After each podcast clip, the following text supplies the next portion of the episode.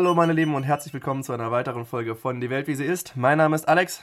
Ich bin Dorian. Und wir springen heute wieder in ganz verschiedene Themen der Weltpolitik rein. Und wir haben es beim letzten Mal gesagt, es ist erstmal für eine kürzere Zeit das erste Mal, dass wir nicht drüber sprechen. Aber naja, es war der Demokratische Parteitag in den USA. Das heißt, wir müssen trotzdem nochmal über die US-Wahlen sprechen. Und als generelle Information zu dem Parteitag kann man, glaube ich, sagen, dass der eigentlich dafür benutzt wird, offiziell den Präsidentschaftskandidaten zu nominieren, beziehungsweise über Nominierte abzustimmen. Und so ist das dann auch geschehen, dieses Mal mit Joe Biden und seiner Kandidatin, Vizepräsidentkandidatin Kamala Harris, die jetzt offiziell auch die Kandidatin der Demokratischen Partei sind. Beide haben auch ihre Nominierungsreden gehalten, denen immer so ein bisschen ja, mehr beigemessen wird auch und immer so als Start des Wahlkampfes gesehen werden. Und ja, prinzipiell ist es genau das. Es ist immer so ein Start vom Wahlkampf. Man möchte die Leute so ein bisschen mobilisieren, die Basis so ein bisschen mobilisieren und halt auch die Leute, die man in öffentliche Positionen oder in Kandidatenpositionen bringt, der Nation irgendwo ein bisschen vorstellen, weil das halt auch einfach das große Thema der ganzen Sache ist. Es ist national immer übertragen. Es, es, es bringt halt einfach ein bisschen Exposure für die Leute, wo man sagen kann, okay, man stellt sich vor, man geht ein bisschen mehr in die Tiefen rein, was für, für, für was stehen sie eigentlich. Und um diese Inhalte drumherum ist das Ganze mittlerweile halt ein riesiges Medienspektakel geworden, wo normalerweise immer zahlreiche Stars auflaufen und Musikaufführungen sind und, und alles Mögliche. Dorian, wie schaut's bei dir? Wie hast du das Ganze wahrgenommen und, und wie sah das Ganze eigentlich zu einer Corona-Zeit aus? Weil eigentlich mit großen Stadien voll ist ja nicht zu rechnen gerade.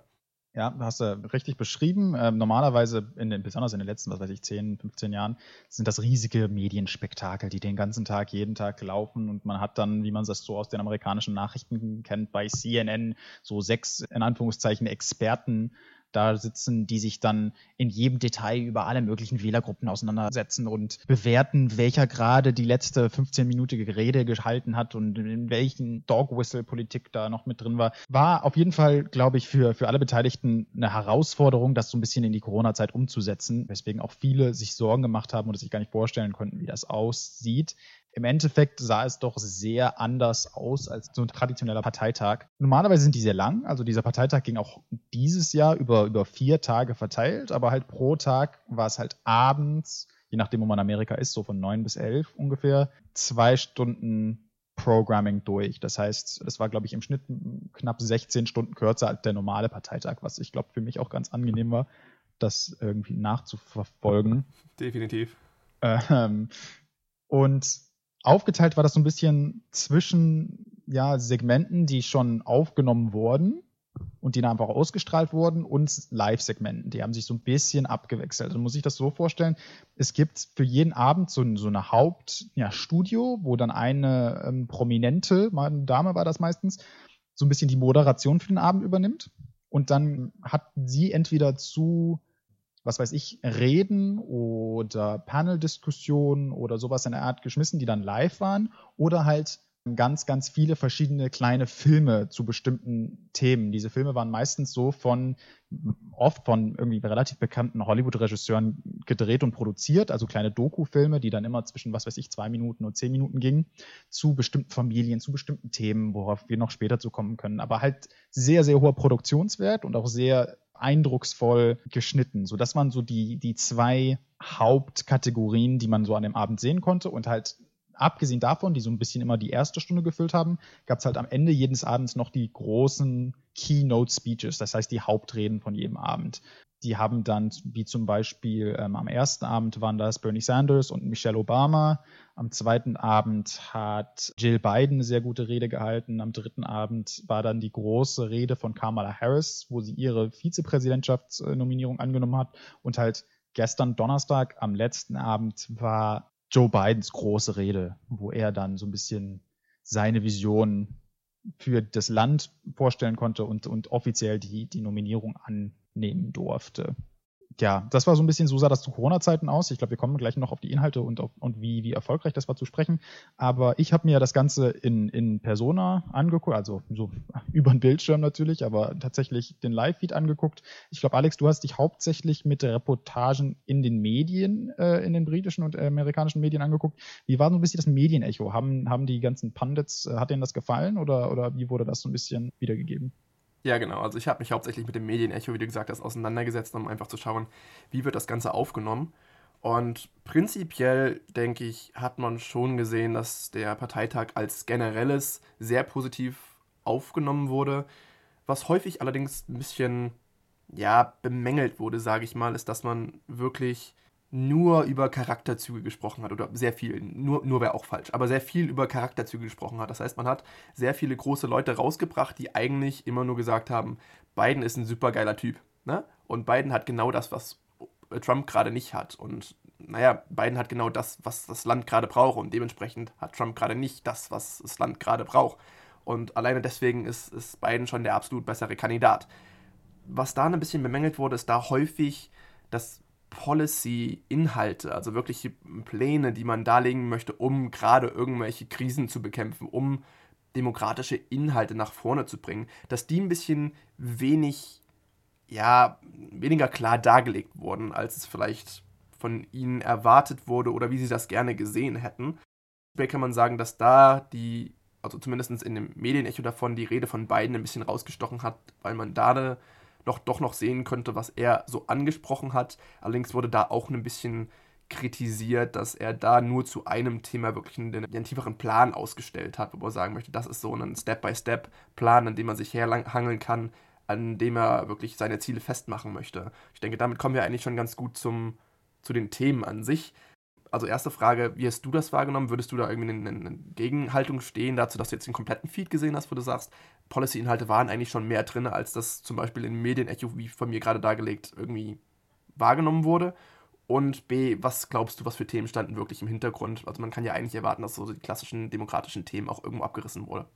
Ja, nee, so vorab, glaube ich, ist es interessant, äh, wichtig zu sagen, dass der Zweck von so einer Democratic Convention nicht unbedingt ist, Policy Proposals vorzustellen, sondern einfach so ein bisschen die thematischen Schwerpunkte von der, von der Partei und von dem Kandidat ganz persönlich vorzustellen. Also worum möchte er oder sie sich kümmern, ganz generell. Und wenn die amerikanischen oder die demokratischen Wähler nach Policy Proposals ganz konkret abstimmen würden, wäre die Präsidentschaftskandidatin jetzt Elizabeth Warren.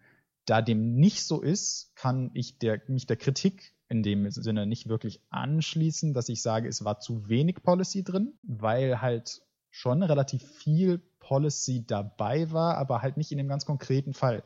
Ich glaube, das Medienecho bezieht sich im großen Teil um ja die großen Reden, die Keynote Speeches am Ende von jedem Abend. Und die waren halt sehr stark damit befasst, so ein bisschen die Frage zu stellen, was heißt es, amerikanisch zu sein, was heißt es, Demokrat zu sein, was heißt es, Teile unseres Landes, unseres Projektes zu sein wer sind wir eigentlich? Das heißt, es war so wirklich big, big, bigger picture Zeug, wo sich die Führer der Demokratischen Partei und ehemalige Führer des Landes hingesetzt haben und so ein bisschen die Importanz von diesem Moment, die, die Schwelle, auf der die Amerikaner stehen, die kippen kann oder, oder zurückfallen kann, beschrieben haben und so ein bisschen ihren Input geben wollten, warum ist der jetzige Moment so wichtig. Und ich glaube, wenn man sich dann da hinsetzt und inspirierende Rede geben will, dessen Zielgruppe natürlich auch nicht Policy Freaks und nicht die Medien sind, sondern Durchschnittsamerikaner, die sich vielleicht unsicher fühlen und, und inspiriert werden wollen, dann muss man sagen, haben die das schon wirklich gut, gut durchführen können. Also es ist, da ging es halt nicht um Policy. In anderen Teilen, das heißt immer in der ersten Stunde, gab es halt viele kleine Segmente zu ja, Familien von Migranten, die ihre Geschichte erzählt, erzählt, haben, wie irgendwie meine Mutter, ich bin in Amerika geboren, aber meine Mutter war, hatte keine Dokumente und wurde deswegen des Landes verwiesen. Oder Leute, die Familienmitglieder über Covid verloren haben, die Familienmitglieder von schwarzen Teenagern, die von Polizei erschossen haben. Also es wurden sehr, sehr viele persönliche Geschichten erzählt über die verschiedenen Krisen, die so das Land gerade beherrschen und wie diese Krisen ganz konkret Individuen geschadet haben und wie sie so da durchleben. Also ganz emotionale Geschichten. Und da ging es, glaube ich, halt weniger auch darum zu sagen, das ist mein Plan, um dieses Problem zu lösen, sondern um festzustellen, in welchem Moment befindet sich Amerika, welche Krisen befassen die Alltagsleute und den Amerikanern zu zeigen, wir, die Demokratische Partei, verstehen, wie ihr euch fühlt, wir sehen euch, wir hören euch und es ist unser Job,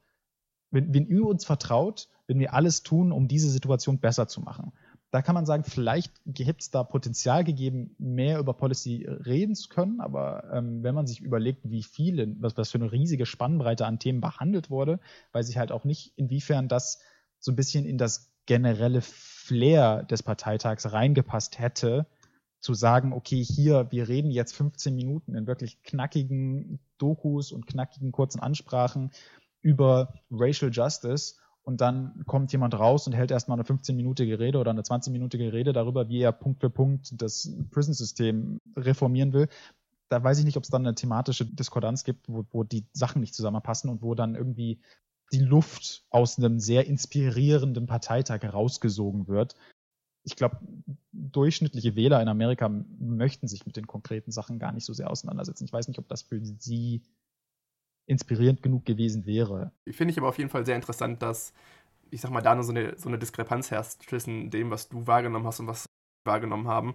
Ähm, schon, schon sehr interessant zu sehen. Auf der anderen Seite aber, du hast es gerade eben schon mal angesprochen, es sollte ein inspirierender Parteitag werden und du glaubst schon, dass das Ganze ein bisschen, ja, dass das den Zweck erfüllt hat. Also kann man auch vielleicht mal ein bisschen noch weiter in die Bewertung reingehen. Wie fandest du den, die Convention als Ganzes? Wie hast du sie wahrgenommen? Hat sie ihren Zweck erfüllt? Denkst du, damit wurden Wähler mobilisiert? Und prinzipiell vielleicht noch die Frage dazu, gerade in Corona-Zeiten, meinst du, es macht einen Unterschied, jetzt Wähler zu mobilisieren, die direkt vor dem Podium stehen und dafür wirklich eine richtige Live-Atmosphäre stehen? Oder ist das vielleicht ein Unterschied dazu zu sagen, gerade jetzt in, einem, in einer leeren Halle, das nur übertragen ist? Meinst du, da kommt der, der Funke so richtig rüber?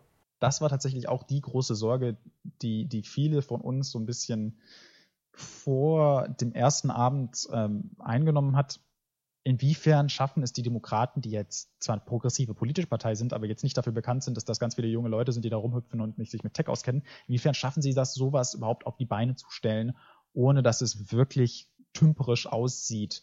Und na, auf der kommunikativen Ebene muss man sagen, ich habe das auch schon von, von so ein paar, von so ein paar ähm, Aktivisten auf der demokratischen Seite gehört, die haben jetzt zum ersten Mal erleben können, wie es ist, ein Republikaner zu sein. Das heißt, die konnten einfach irgendwas ausstrahlen, was offensichtlich politisch war, was offensichtlich ihre Interessen wiedergespiegelt hat. Und es wurde von Medienhäusern einfach nur so wiedergegeben. Man konnte jetzt zum ersten Mal sehen, wie es wäre, wenn, wenn die Demokraten Fox News hätten jetzt zum Beispiel, ne? wo man einfach irgendwas raussagt und die Medien spiegeln das einfach genauso wieder. Das ist so vorher noch nicht passiert weil halt normalerweise bei so einer richtig langen Konferenz, die so in person abläuft, wird, die, werden die langweiligen Segmente werden einfach nicht gezeigt von den Medien und stattdessen zeigen sie ihre Panel-Diskussionen da. Also das ist schon mal ein Teil, der so kommunikativ sich sehr zum, ich glaube, zum Vorteil der Demokraten entwickelt hat. Ob es seinen Zweck erfüllt hat, ist dann halt die Frage, wie man den Zweck der Konferenz definiert, weil ich glaube, da gibt's, es ist schwierig, da zu sagen, genau darum geht es. Meiner Meinung nach gibt es wahrscheinlich zwei oder drei wirklich große Ziele von, von so einem demokratischen Parteitag, insbesondere jetzt. Zum einen geht es darum, die Kandidaten vorzustellen. Also wer ist Joe Biden? Wer ist Jill Biden? Wer ist Kamala Harris? Wer die sind, sind diese Menschen, von denen wir möchten, dass ihr sie wählt? Und da, den Zweck hat es auf jeden Fall erfüllt. Joe Biden war für mich eigentlich ein Kandidat, den ich so 2015, 2016 sehr gemocht habe dieser Uncle Joe, dieser gut gelaunte äh, ältere Herr, der Witze reißen kann, aber der sehr gut emotional eine Bindung mit seinem Gegenüber aufbauen kann und ehrlich gesprochen hat und man dem sehen konnte, dass es dem um irgendwas Größeres geht. Dieses Image hat er, glaube ich, zu den Vorwahlen Anfang des Jahres verloren. Da war er irgendwie so ein alter Joe, der irgendwie nur noch zurück zu Obama-Zeiten wollte und sich so ein bisschen auf Obama ausgeruht hat, auf deren Partnerschaft und der dann ja so ein bisschen an, an Flair verloren hat. Ich war relativ enttäuscht, als es dann hieß, Joe Biden wird der Kandidat. Und ich glaube, wenn diese Konferenz, wenn dieser Parteitag eines geschafft hat, dann ist es selbst für mich, selbst für jemand, der nicht Amerikaner ist, eine gewisse ja, inspirierendes Element, eine gewisse Freude an Joe Biden wiederzuerwecken, indem es seine Geschichte erzählt hat und seine, seine persönliche Geschichte, die ja sehr traurig ist, aber auch inspirierend, wo er herkommt, was er erlebt hat, für was er steht, wer Joe Biden eigentlich im Herzen ist als Mensch. Das hat es auf jeden Fall widerspiegeln können. Kamala Harris hatte eine kleinere Version davon am Mittwoch, ähm, wo es eine ganze Zeit lang um sie ging. Das ist auch eine sehr inspirierende Geschichte. Und ich glaube, zweitens geht es darum, den Wählern, also Wähler zu erreichen zum ersten Mal. Ich meine, der Wahlkampf läuft schon seit 2017 irgendwann, aber der das ist nur für so Polit-Junkies, ne, für Leute, die in Vorwahlen wählen und so weiter. Für die breite amerikanische Masse ging es jetzt halt jetzt darum, den Kickoff zu machen, wofür steht die Demokratische Partei wofür stehen diese Kandidaten und so ein bisschen denen klar zu machen, wir wissen, wo die Probleme sind. Wir hören eure Stimmen. Wir möchten, dass Amerika so gut sein kann, wie es sein kann und so die emotionale Bindung, diese inspirierende Bindung zum Wähler herzustellen. Und ich habe kein Problem damit äh, zu gestehen, dass ich an jedem der vier Abende irgendwann Pippi in den Augen hatte, weil das einfach so gut und emotional produziert war. Muss ich sagen, diesen Zweck hat es eigentlich auch erfüllt. Also alleine, weil die Produktionsqualität sehr hoch war und weil das so gut durchgetaktet war und weil es so emotionale, persönliche Geschichten zu 80 Prozent der Zeit waren, war das eine wirklich nicht angenehm zuzugucken, aber, aber, aber eine wirklich inspirierende Geschichte, wie das eigentlich auch nur die Amis produzieren können. Und technische Schnickschnacks und so weiter, wo jemand zweimal die Rede angefangen hat oder wo es eine kurze Pause gab, die waren wirklich wenig verbreitet. Also technisch lief das auch. Selbst die Live-Segmente waren gut. Nicht immer inhaltlich, aber oft wenigstens technisch. Ich bin sehr überrascht, dass sie es so gut hingekriegt haben und sehr gespannt zu sehen, ob das die Republikaner nächste Woche auch in der Art und Weise hinkriegen, ähm, weil ich glaube, bei denen, die sind davon ausgegangen, und das war, glaube ich, der größte große republikanische Fehler. Die haben ja viel argumentiert, oh ja, Joe Biden ist senil und der kriegt nichts hin und die Demokraten, die kriegen, die sind irgendwie zu dumm dazu und so weiter. Deswegen haben sie die Erwartung an den Parteitag sehr, sehr niedrig gesteckt von sich aus. Und dass das jetzt so ein riesiger Erfolg war, heißt, dass ich glaube, so ein paar Feuer gerade brennen bei den Republikanern, dass ihrer nächste Woche besser wird. Bin ich sehr gespannt. Aber in, im Großen und Ganzen muss ich sagen, dass ich positiv überrascht bin. Ich weiß nicht, wie du das vorher empfunden hast, wie du erwartet hast, dass es wird und wie du so ein bisschen das jetzt, du hast ja so ein paar Teile auch geguckt, empfunden hast, aber ich interessiere mich auch, wie du das so siehst. Ja, muss ich sagen, resoniert schon ziemlich mit dem, was du auch gesagt hattest. Ich hatte auch ein bisschen Angst, dass das technisch ein einziges Chaos gibt und dass man da irgendwie Reden mehrfach an, anfängt und irgendwie gerade bei den Live-Segmenten dann so kommt, äh, sind wir live, äh, äh, hört man uns eigentlich gerade und, und, und was ist hier gerade Phase? Ja, genau. Das, was ich gesehen habe, also wie gesagt, ich habe nicht alles hundertprozentig verfolgt, aber das, was ich gesehen habe, sah dann doch schon produktionstechnisch, wie du schon erwähnt hast, ziemlich gut aus und hat mich auch ein bisschen überrascht und insgeheim auch sehr gefreut tatsächlich, dass das so gut ablief. Prinzipiell kann man aber auch sagen, dich hat das schon, schon sehr, sehr ab, abgeholt und du hast gerade die Republikaner schon erwartet, die irgendwie nächste Woche oder in zehn Tagen selber ihren Parteitag haben. Was glaubst du, kleiner Ausblick darauf? Wird es da irgendwie ähnlich aussehen und wie sieht das bei denen aus? Weißt du da schon irgendwas? Ich habe, ich hab, ganz ehrlich, habe ich gar keine Ahnung. Ich kann es auch nicht vorstellen. Also die, die, Republikaner, die momentane Administration ist ja jetzt auch nicht wirklich eine, die sich mit einer inspirierenden Nachricht an ihre, an ihre Wählerschaft richtet oder, oder dafür bekannt sind, dass sie positive Werbung für ihren Kandidaten ausstrahlt oder sowas. Das ist ja meistens nur eine komplette Negativgeschichte. Joe Biden ist radikal, der wird von Demokraten wollen unsere Familien umbringen und da weiß ich halt nicht, wie das, wie das aussehen wird. Also erstens weiß ich nicht, wie das, wie das strukturell aufgestellt werden soll. Ob die das in der gleichen Art und Weise machen, dass es so pre-recorded Segmente gibt und dann Live-Segmente. Ich glaube, bei den Republikanern war vieles pre-recorded, also vorher aufgenommen. Und äh, ich habe irgendwie gehört, dass die, dass die Republikaner jetzt schon dabei sind, irgendwie, dass Trump möchte, dass mehr live ist, weil das bei den Demokraten so gut geklappt hat. Ich halte das für eine sehr schlechte Idee für die Republikaner, weil ich nicht glaube, dass die das live so gut hinkriegen. Aber ich glaube, es wird sehr viel irgendwie darum gehen, Trump, der große, starke Mann, der international irgendwie, was weiß ich, irgendwelche Deals abschließt, aber dann auch sehr viel Angst und, und, und Schrecken und, und Immigranten und Virus und radikale Demokraten und Demonstranten, die Statuen runterziehen. Also es wird eine sehr, sehr ja, sagen wir mal, äh, angriffsfreudige Parteitag sein, wobei man jetzt nicht behaupten kann, die Demokraten hätten Trump nicht angegriffen, die haben sogar zu manchen Teilen mehr gemacht, als ich es erwartet hätte, aber im Großen und Ganzen ging es da doch um irgendwas Größeres.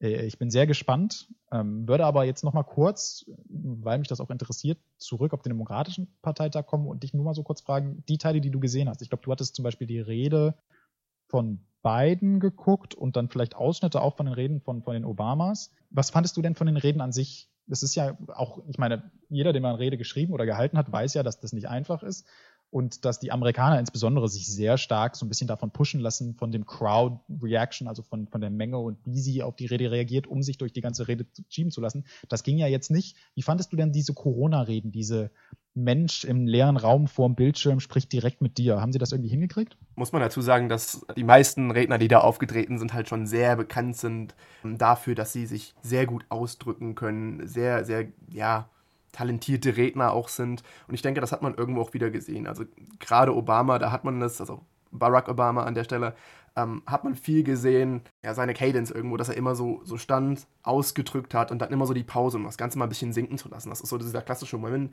Moment um Leute auch irgendwo abzuholen, um ihnen ein bisschen Raum zu geben, um drüber nachzudenken, um das Ganze einsinken zu lassen. Das finde ich, hat man bei Obama sehr stark gemerkt, aber auch bei Biden, was mich da sehr überrascht hat. Dadurch, dass er, wie du vorhin schon mal kurz angeschnitten hattest, im Wahlkampf häufiger mal als ja, Slow Joe oder Sleepy Joe für seine ja eher langsame Art und Weise und ich möchte nicht sagen langweilige Art und Weise bekannt wurde, hat mich das doch überraschend abgeholt. Also er hatte da sehr emotionale Momente drauf. Er hatte Momente, wo er ein bisschen feuriger wurde, gerade wenn ihn Sachen einfach mal wirklich angepisst haben. So, das ist der Moment, wo es einfach überhaupt nicht geht. Da wurde er dann echt ein bisschen feuriger, wurde dann aber auch wieder weicher in so emotionalen Momenten, wo er über seine Familie zum Beispiel gesprochen hat. Das fand ich schon ziemlich cool und hat dann aber auch, denke ich, einen guten Bogen geschlagen zu dem, okay, das sind die großen Themen, die ich machen möchte und gerade als Covid-19, als Corona-Krise, das ist so der Moment, da müssen wir halt jetzt safe dran gehen und da hat er dann auch noch so zwei, drei, sag mal, kleinere Steps dargelegt, denen er dann wirklich gehen möchte. Das Ganze ging natürlich nicht ohne amerikanischen Pathos um da nochmal die großen amerikanischen Themen anzusprechen. Die, die Verfassung wurde angesprochen, der American Spirit wurde angesprochen, der American Dream wurde angesprochen.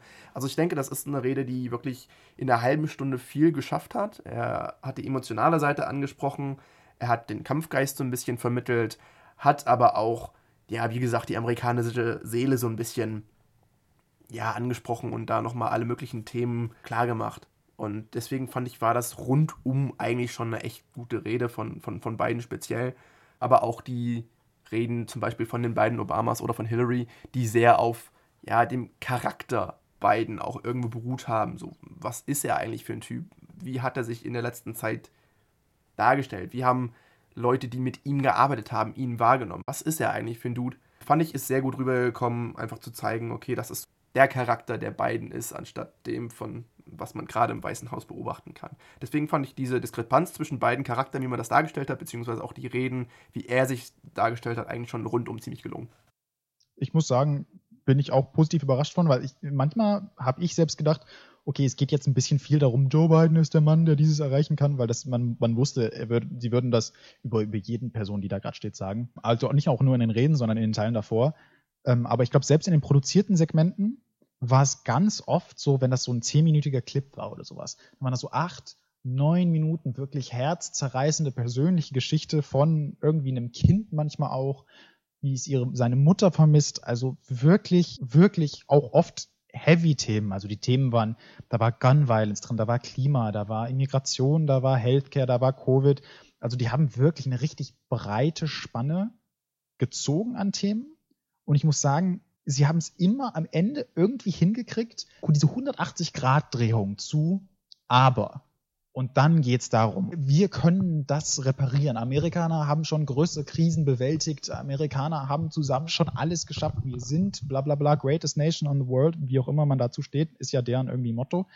Und dann haben sie am Ende immer noch mal dieses, diesen persönlichen Bezug und nicht nur, weil Joe Biden Demokrat ist, sondern weil Joe Biden oft mit persönlichen Geschichten, die sie dann, als sie Joe Biden kennengelernt haben oder sowas, weil Joe Biden eine empathische Person ist, die die Fähigkeit hat, emotionale Bindungen mit Leuten aufzubauen, ist er die Person, der uns hilft, Amerika besser äh, wieder aufzubauen. Also dieses ganze Thema Build Back Better, das ist ja so die, die demokratische Version von Make America Great Again, dieses, diesen Wahlkampf, die hat sich schon durchgezogen. Und da war ich wirklich positiv überrascht, dass ich sagen muss, trotz der Spanne an Rednern und an Themen einen realistischen Bezug zu beiden zu bauen, den ich denen auch abkaufe, dass die von, von Leuten, bei denen ich weiß, beiden wären deren nicht deren erste Wahl für Präsident gewesen, dass die trotzdem so überzeugend und emotional darüber sprechen konnten, dass er irgendwie dieses Land jetzt retten muss und retten kann, bin ich, bin ich, also fand ich wirklich fantastisch.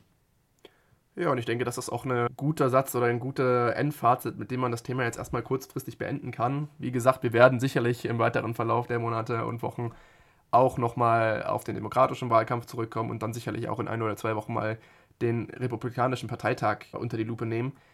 Jetzt allerdings würde ich sagen, springen wir nochmal kurz über den Atlantischen Ozean und schauen mal wieder nach Europa und wollen nochmal einen Blick werfen über das, was ja, in den letzten Wochen in Belarus passiert ist, nach der Wahl, nach unserer letzten Folge, wo wir gesagt haben, okay, das ist der Stand jetzt, wollen wir einfach nochmal zurückgehen. Und ich denke, da hat sich einiges getan und da muss man auch mal drüber sprechen.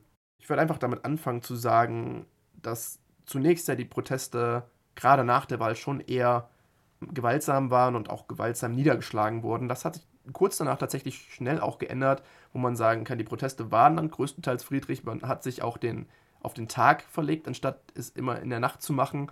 Und da sind auch dann die Gegenreaktionen ein bisschen schwächer geworden. Es gab weniger Gewalt, auch wenn sie sie immer noch gab, und das darf man auch nicht unter den Teppich kehren, aber sie ist weniger geworden. Und prinzipiell hat sich eine ja, sehr interessante Dynamik entwickelt, sodass man sagt, die Demonstrationen in den Innenstädten von vielen, vielen Städten, auch zu Hunderttausenden. Auf der anderen Seite hat aber auch Lukaschenko versucht, selber Unterstützer-Demos, sage ich mal, zu veranstalten, wo aber angeblich viele hingezwungen wurden und nur deswegen möglich gemacht wurden. Und selbst da waren diese Unterstützer-Demos noch kleiner als das, was man in den Städten gesehen hat. Wie hast du das wahrgenommen, Dorian? Ja, wir haben ja eigentlich zuletzt damit aufgehört, dass wir gesagt haben, okay, vielleicht Anfang von Ende von Lukaschenko. Es sieht nicht gut aus für ihn. Tichanowskaja ist äh, in Litauen im Exil.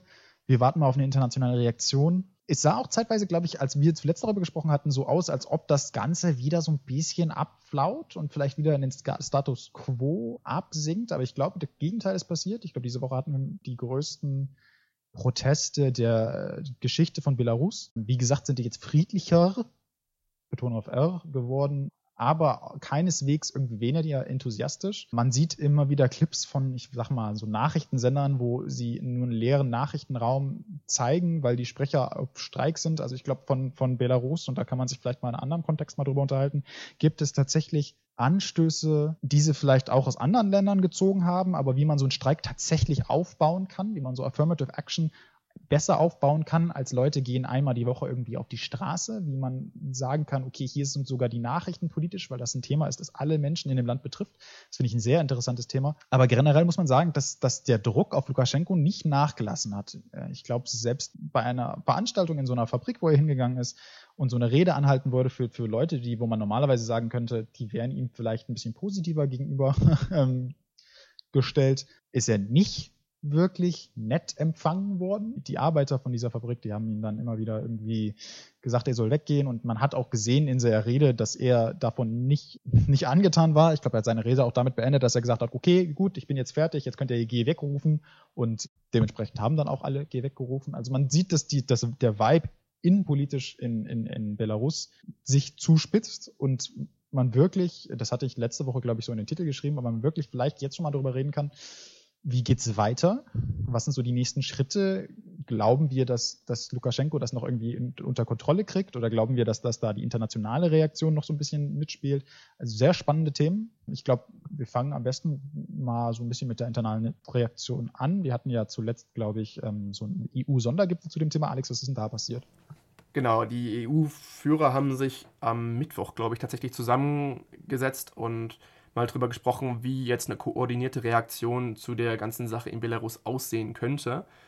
Und daraufhin hat man sich zu, ich sag mal, ja, vier Punkten abgestimmt hat, mit denen man sich dann jetzt koordiniert dann auch beantworten möchte. Und das ist zum einen, dass man einfach erstmal gesagt hat, es gibt eine klare Unterstützung für die Opposition. Man erkennt das Wahlresultat nicht an. Das ist schon mal ein großer Schritt für die Opposition und schon mal ein kleiner Schuss, den Lukaschenko da vor den Bug bekommt. Allerdings hat man auch von der EU aus nicht gesagt, dass man Lukaschenko als ja, Staatsoberhaupt nicht mehr anerkennt. Das heißt, er ist auch immer noch das offiziell anerkannte Staatsoberhaupt. Allerdings ist die Opposition schon so ein bisschen gestärkt von den Aussagen der EU. Man hat sich weiterhin wohl tatsächlich zu Sanktionen ähm, eine Übereinstimmung gefunden. Allerdings heißt das jetzt wohl, man friert die Konten von Offiziellen ein, die in Sachen von Wahlbetrug, Brutalität gegenüber dem Volk oder Inhaftierung von Demonstranten involviert waren. Allerdings ist da das genauere noch nicht erarbeitet, das muss erst noch gemacht werden und wie das dann am Ende aussieht, weiß man noch nicht so richtig. Aber eine generelle Übereinstimmung war schon mal da.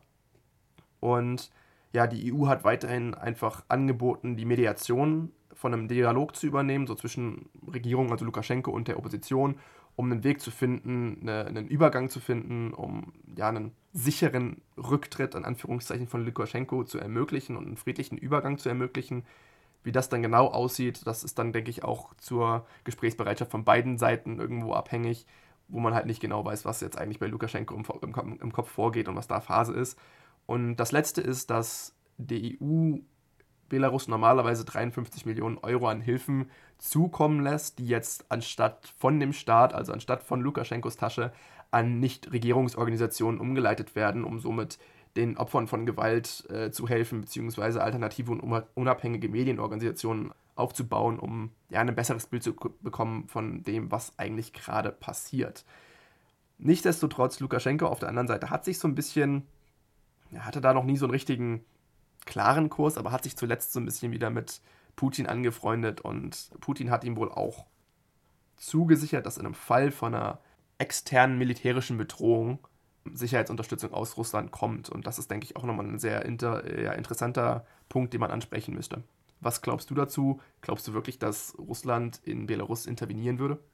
Puh, ja, ähm, ich meine, zuzutrauen ist Putin mittlerweile alles. Das wäre ja nicht das erste Mal, sondern ich glaube das dritte Mal, dass er in seiner Amtszeit irgendwie auf, auf äh, fremden Boden mit seiner Militär einfährt, ohne dass das wirklich gerechtfertigt ist. Viele Analysten gehen so ein bisschen jetzt davon aus, dass wir in Belarus ja die Vorläufer von so einem Ukraine 2.0 sehen, also wie die Geschichte damals 2014 in der Krim, wo er einen ganzen Teil des Landes annektiert hat meiner Meinung nach ist das vielleicht schon ein bisschen zu weit gedacht. Erstens primär, weil es da ganz andere, eine ganz andere Situation in Belarus herrscht. Also man hat in Belarus zum Beispiel keine wirklich große russlandstämmige Minderheit, die, auf die man sowas schieben könnte, so eine Annexion oder so eine Intervention. Historisch und kulturell ist Belarus auch keineswegs so relevant für Russland, wie die Ukraine es früher war. Und es gibt halt auch, und das war halt, glaube ich, der springende Faktor in der Ukraine, der, der im Endeffekt ähm, Putin dazu bewegt hat, die Krim zu annektieren, ist es, dass halt in der Ukraine zu dem Zeitpunkt eine sehr große, von unten stammende pro-europäische und pro-EU-Bewegung gegeben hat, dass so ein bisschen das, das Land an der Grenze Russlands gen Westen geschoben hat. Da konnte er nicht tatenlos zuschauen und genau diese Bewegung gibt es halt in Belarus nicht wirklich oder nicht in dem gleichen Ausmaß, wo man sagt, okay, jetzt geht es darum, Lukaschenko wird aus dem Amt geworfen, Tichanowskaja kommt da an die Macht und macht, füllt direkt mal so einen, so einen zweiseitigen Antrag aus, die EU beizutreten. Nicht wirklich eine realistische Situation. Dementsprechend glaube ich, dass die Furcht gegenüber Russland so ein bisschen überspielt ist und dass auch jetzt zur jetzigen Zeit, wo Russland eh nicht in aller Munde äh, ist, auch keine gute Nachrichten für Putin wäre, wenn er sagt, er marschiert jetzt nochmal in irgendein Land rein. Ich glaube, dann würde er sich wirklich überlegen müssen, ob Europa noch so sehr mit ihm zusammenarbeitet bei so wirtschaftlichen Fragen. Deswegen glaube ich, da ist nicht so ein großes Risiko, wobei man schon sagen kann, wenn es tatsächlich ja zu dem Punkt kommt, wo es der Staat in, in, in Belarus so ein bisschen zusammenbricht und das irgendwie außer Kontrolle gerät und gewalttätig wird oder sowas, dann weiß man halt gar nichts mehr. Aber ich glaube, noch sehe ich auch nicht das Potenzial dafür, dass das passiert. Ich weiß nicht, wie du dazu stehst. Also ich glaube auch nicht, dass, dass Putin intervenieren wird in Belarus. Ich denke, du hast das schon ganz gut zusammengefasst, dass die Kosten einfach speziell außenpolitisch für ihn viel zu groß sind, um da was zu machen und er eigentlich keinen großen Ertrag davon hat. Also das, das kann ich mir beim besten nicht vorstellen, gerade vor dem Hintergrund, dass, wie du gesagt hast, die Proteste in Belarus, speziell in Minsk, halt eigentlich nicht auf der Linie laufen und zu sagen, wir sind entweder pro Russland oder pro EU, wir pendeln nicht zwischen dem Osten und dem Westen hin und her, sondern dass die Proteste eigentlich speziell einfach nur gegen Lukaschenko als Person sind und dass man sich sonst als Staat in der, in der Position, wo man jetzt ist, sich eigentlich schon ganz wohl fühlt. Das heißt, kann ich mir eigentlich nicht vorstellen. Das sind einfach viel zu hohe Kosten für Putin, speziell außenpolitisch, ohne wirklich einen Ertrag davon zu holen. Also er kann dabei eigentlich nicht wirklich viel gewinnen, deswegen kann ich mir das nicht vorstellen. Der einzige Punkt, wie du gesagt hast, wirklich, wenn alles Chaos losbricht und ja, man versucht irgendwie Lukaschenko wegzuputschen oder wegen sowas und die Straßen voller Gewalt sind. Das ist so der einzige Moment, wo ich mir vorstellen könnte, okay, dann, dann es haarig. Aber auch den Moment sehe ich irgendwo gerade nicht. Ist aber auch gerade ein Punkt, mit dem sich die äh, belarussische Opposition ein bisschen auseinandersetzt gerade, weil man weiß nicht so richtig, wie es denn jetzt weitergehen soll. Man ist so an einem Punkt, die Proteste sind da, klar, aber es ist keine wirklich ja, eine Oppositionsführung da, die einen, die einen Plan hat, wie das Ganze jetzt weitergehen soll. Und da kommt, glaube ich, gerade die Rolle von Tichanowskaja wieder rein, die gerade in ja noch Litauen sitzt und jetzt sich angeboten hat, Übergangsperioden Präsidentin zu werden, um politische Gefangene freizulassen, um Demonstranten freizulassen, die innerhalb dieser Proteste festgenommen wurden und dann neue, freie, faire und politische Wahlen zu veranstalten. Das ist so ihr Ziel und bis dahin hat sie gesagt, würde sie sich als Übergangspräsidentin zur Verfügung stellen, aber danach darüber hinaus dann eigentlich auch nicht mehr so wirklich und hat deswegen eine Liste veröffentlicht von Belarussen, die zu so einem sogenannten Koordinierungsrat zusammenkommen sollen, um diese ganze ja, Übergangssituation so ein bisschen sicher über die Bühne zu bringen. Und die beinhaltet halt zum Beispiel eine Literaturnobelpreisträgerin und verschiedene Menschenrechtler. Also halt auch gefüllt mit Oppositionspolitikern logischerweise. Und da ist jetzt ein bisschen interessant zu sehen, was eigentlich damit passieren wird, wie das internationale Echo das Ganze aufnehmen wird und was letztendlich dann auch die Reaktion von Lukaschenko selbst ist. Und die sah in den letzten Tagen tatsächlich eher weniger inspirierend aus, denn er hat vor kurzem, ich glaube gestern Nacht dann erst noch gesagt, dass die Proteste jetzt einfach ein Ende haben müssen und hat seinen Sicherheitsapparat dazu angewiesen, die Proteste zu beenden, da die Leute einfach müde sind, sie wollen ihre Ruhe haben, sie wollen ihren Frieden haben und verschärft in diesem Zuge auch die Grenzkontrollen, um seinem Wahn irgendwo nachzugehen, den ausländischen Einfluss auf das Land zu stoppen und hat auch ganz klar gesagt, dass Angestellte des Staatsfernsehens zum Beispiel, die halt nicht mehr senden wollen oder nicht mehr vor der Kamera stehen wollen, um zu sagen, alles ist tutti, dass die ihre Jobs auch einfach nicht mehr zurückbekommen würden. Also es geht gerade so ein bisschen hoch her. Man weiß nicht so richtig, wo das hingeht. Die Opposition um Tichanowskaja betont weiterhin, dass die Proteste friedlich sein sollen und appelliert so ein bisschen an, an die Sicherheitskräfte, endlich ihr, ja, ihre eigene Stimme zu finden und zu sagen, wenn ihr jetzt von Lukaschenko weggeht. Alle anderen im Land würden euch es nicht übel nehmen und wir würden euch danach mit offenen Armen aufnehmen, sodass wir dann wieder einen eigenen richtigen Staat haben. Auf der anderen Seite steht Lukaschenko, der das Ganze jetzt endlich zu Ende bringen möchte, denn er sieht auch die Gefahr, dass je länger es dauert, desto weniger Chancen wird er haben, das Ganze irgendwie sauber über die Bühne zu bringen. Also es ist eine sehr interessante Situation, aber ich denke, da muss man dann auch irgendwie abwarten und über die nächsten Tage mal immer wieder reinschauen, was da jetzt letztendlich passiert und wie sich das Ganze entwickelt spannende Geschichte, wird sich auch noch weiterentwickeln. Wie war jetzt nur, glaube ich, ein ganz kurzes Update zu der Situation. Ich glaube, wir werden bestimmt in den kommenden Wochen nochmal zu sprechen kommen, wenn noch was Großes da passiert. Du hattest eben davon gesprochen, von so Taten aus Russland, die vielleicht keine positiven außenpolitischen Reaktionen mit sich bringen. Ich glaube, das ist eine ganz gute Überbrückung zu so dem letzten Thema, das wir noch heute anschneiden möchten. Ein Namen, den ich vorher noch nicht gekannt habe, aber der, äh, wo ich mich jetzt schäme, dass ich den vorher nicht gekannt habe, ist jetzt in den Nachrichten rumgegangen. Alexei Nawalny ist im Krankenhaus in Russland im Koma. Alex, wie ist das passiert? Ja, äh, muss man vielleicht erstmal kurz dazu sagen, wer ist denn überhaupt Alexei Nawalny? Und ich denke, bei einer Überleitung mit äh, Dingen, die eine weniger positive Reaktion aus dem internationalen Umfeld äh, hervorrufen können, ist, glaube ich, schon sehr gut. Alexei Nawalny ist eigentlich einer der zentralen Köpfe der Oppositionsbewegung in Russland, wie man halt auch immer Oppositionsbewegung in Russland formulieren möchte. Er ist tatsächlich ein offener Kritiker von Putin, was man insgesamt gesehen hat, generell ja schon eine sehr gefährliche Sache ist. Und nennt auch Putins Partei ziemlich offene Ansammlung von Dieben und Betrügern und musste aufgrund seiner Kritik tatsächlich schon mehrere Male ins Gefängnis. Das heißt, er war 2011 schon wegen Protesten gegen eine mögliche Manipulation von parlamentarischen äh, Wahlen kurz, kurz im Gefängnis. 2013 wurden ihm Unterschlagungsvorwürfe vor die Füße geknallt, die angeblich politisch motiviert waren, wo man eigentlich überhaupt gar nicht weiß, was da jetzt überhaupt Phase war und was nicht. Und auch 2019 musste er schon mal wieder kurz wegen nicht zugelassener Proteste in den Knast. Also er ist tatsächlich schon eine Figur, die Putin immer wieder ja, versucht zumindest ein bisschen vor den Bug zu schießen. Aber wie das Ganze in Russland so läuft, ist immer eine andere Geschichte. Und jetzt auf einmal wurde oder hat er auf einem Flug von Tomsk nach Moskau sehr starke Krankheitsanzeichen gezeigt oder ist von, von Beschwerden überfallen worden. Und das war tatsächlich so stark sogar, dass der Flug in einer anderen Stadt notlanden musste. Und es gibt tatsächlich auch Videos von ihm im Flugzeug, also Handyvideos, wo er tatsächlich in Schmerzen einfach nur aufschreit. Und eine Sprecherin von einer Oppositions- bzw. Antikorruptionsgruppe, die äh, Nawalny mitgegründet hat, hat halt behauptet, dass er einer Vergiftung ausgesetzt wurde und dies womöglich passiert sei, als er im Flughafen in Tomsk einen Tee getrunken habe. Was da jetzt genau Phase ist, weiß man nicht. Auch die vorläufige Diagnose der Ärzte sagte wohl, dass es eine Vergiftung mit einer unbekannten Substanz sei. Auf der anderen Seite kam jetzt vor kurzem wieder die Nachricht raus, dass das Ganze wohl keine Vergiftung sein soll. Dazu kannst du vielleicht, vielleicht nochmal ein bisschen mehr sagen. Ansonsten ist es vielleicht einfach nur so, dass Nawalny zum aktuellen Zeitpunkt im Koma liegt und einer Beatmungsanlage angeschlossen ist. Wie hast du das wahrgenommen?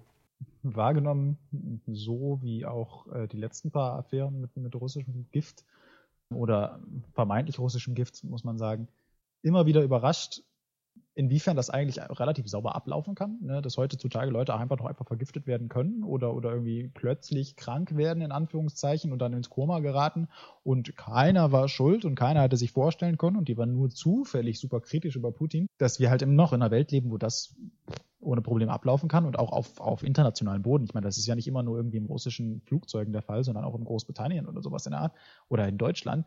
Das ist schon immer wieder beunruhigend ich glaube, der letzte Stand, der so ein bisschen von einer halben Stunde, ich habe die Details davon noch nicht aufarbeiten können, ähm, rausgekommen ist, ist, dass irgendwie eine, eine deutsche NGO hat wohl ein Krankenflugzeug oder einen Krankentransporter nach Omsk geschickt, um Nawalny daraus in Anführungszeichen zu retten. Und dann ist von den Ärzten dort, von den Chefarzt des Krankenhauses dort, vom Omsk Hospital, hat dann gesagt, es gab keine Anzeichen von einer Vergiftung und hat dementsprechend diesen, dieser NGO verwehrt, Nawalny zu transportieren. Ja, das ist so ein bisschen letzter Stand der Dinge. Ich bin mir nicht sicher, wie, wie die Faktenlage aussieht. Ich finde es etwas skurril, dass es erst von der Vergiftung die Rede war, aber äh, jetzt keinerlei Anführungszeichen dafür geben soll. Meine nächste Frage dann wäre, wenn es keine Anzeichen für eine Vergiftung gibt, warum ist er im Koma? Aber so weit sind wir halt noch nicht. Auf jeden Fall eine, eine Situation, auf der wir ja, beide Augen werfen sollten, die wir in den kommenden Wochen weiter beobachten sollen. Ich glaube, ich für niemanden gut, wenn noch eine russische Oppositionsfigur tatsächlich irgendwie hieran sterben sollte. Und insbesondere, wenn das passieren sollte und es keine, ja, sage ich mal, erheblichen negativen Konsequenzen für Putin gibt, oder für andere Mitglieder des russischen Geheimdienstes oder sowas in der Art, ähm, Wobei ich mir auch nicht vorstellen kann, dass, wenn wir keine Faktenlage erarbeiten können, dass diese, diese Reaktion trotzdem kommt. Generell keine schöne Situation, ähm, aber auch, wir sind, glaube ich, noch nicht weit genug, um zu sagen, wir können konkrete, konkrete Analyse dazu betreiben. Ich bin geschockt und gespannt. Ja, und wie man das gerade schon gesagt hat, das ist zum aktuellen Zeitpunkt noch viele Spekulationen und auch das, was so ein bisschen, ja, mitschwingt bei dem, was wir gerade so gesagt haben, dass es möglicherweise von hohen Stellen orchestriert worden sein könnte, muss man aktuell auch erstmal mit Vorsicht genießen. Ähm, auf der einen Seite kann man, glaube ich, sagen, dass wenn es wirklich abgesegnet wurde, dass da was passiert, ist es unwahrscheinlich, dass da von Putin nichts wusste. Aber auf der anderen Seite muss man halt auch sehen, dass es ein sehr unpassender Zeitpunkt ist für Putin gerade selbst. Deswegen ist das alles erstmal noch eine sehr schwierige Situation, ob die darin involviert waren oder nicht Nawalny ist wohl auch anderen Leuten, die nicht in der Politik sind, vorher schon hart auf die Füße getreten, gerade im Kampf gegen Korruption. Also kann das auch einfach eine einzelne Aktion sein, wenn es wirklich eine, eine Vergiftung war. Das ist alles noch Spekulation, wie wir schon gesagt haben. Das ist aber sicherlich eine Story, auf der man noch weiter ein bisschen ein Auge haben sollte, wie du schon gesagt hast. Nichtsdestotrotz, denke ich, haben wir damit schon mal die ersten Themen jetzt gut abgehandelt und nochmal einen guten Blick gegeben über das, was zuletzt passiert ist. Und ich würde sagen, wir beenden damit den Podcast hier. Wir bedanken uns wieder, dass ihr zugehört habt und hoffen, dass ihr nächste Woche wieder reinschaut und würde dann einfach sagen, danke fürs Zuhören und bis nächste Woche. Tschüss.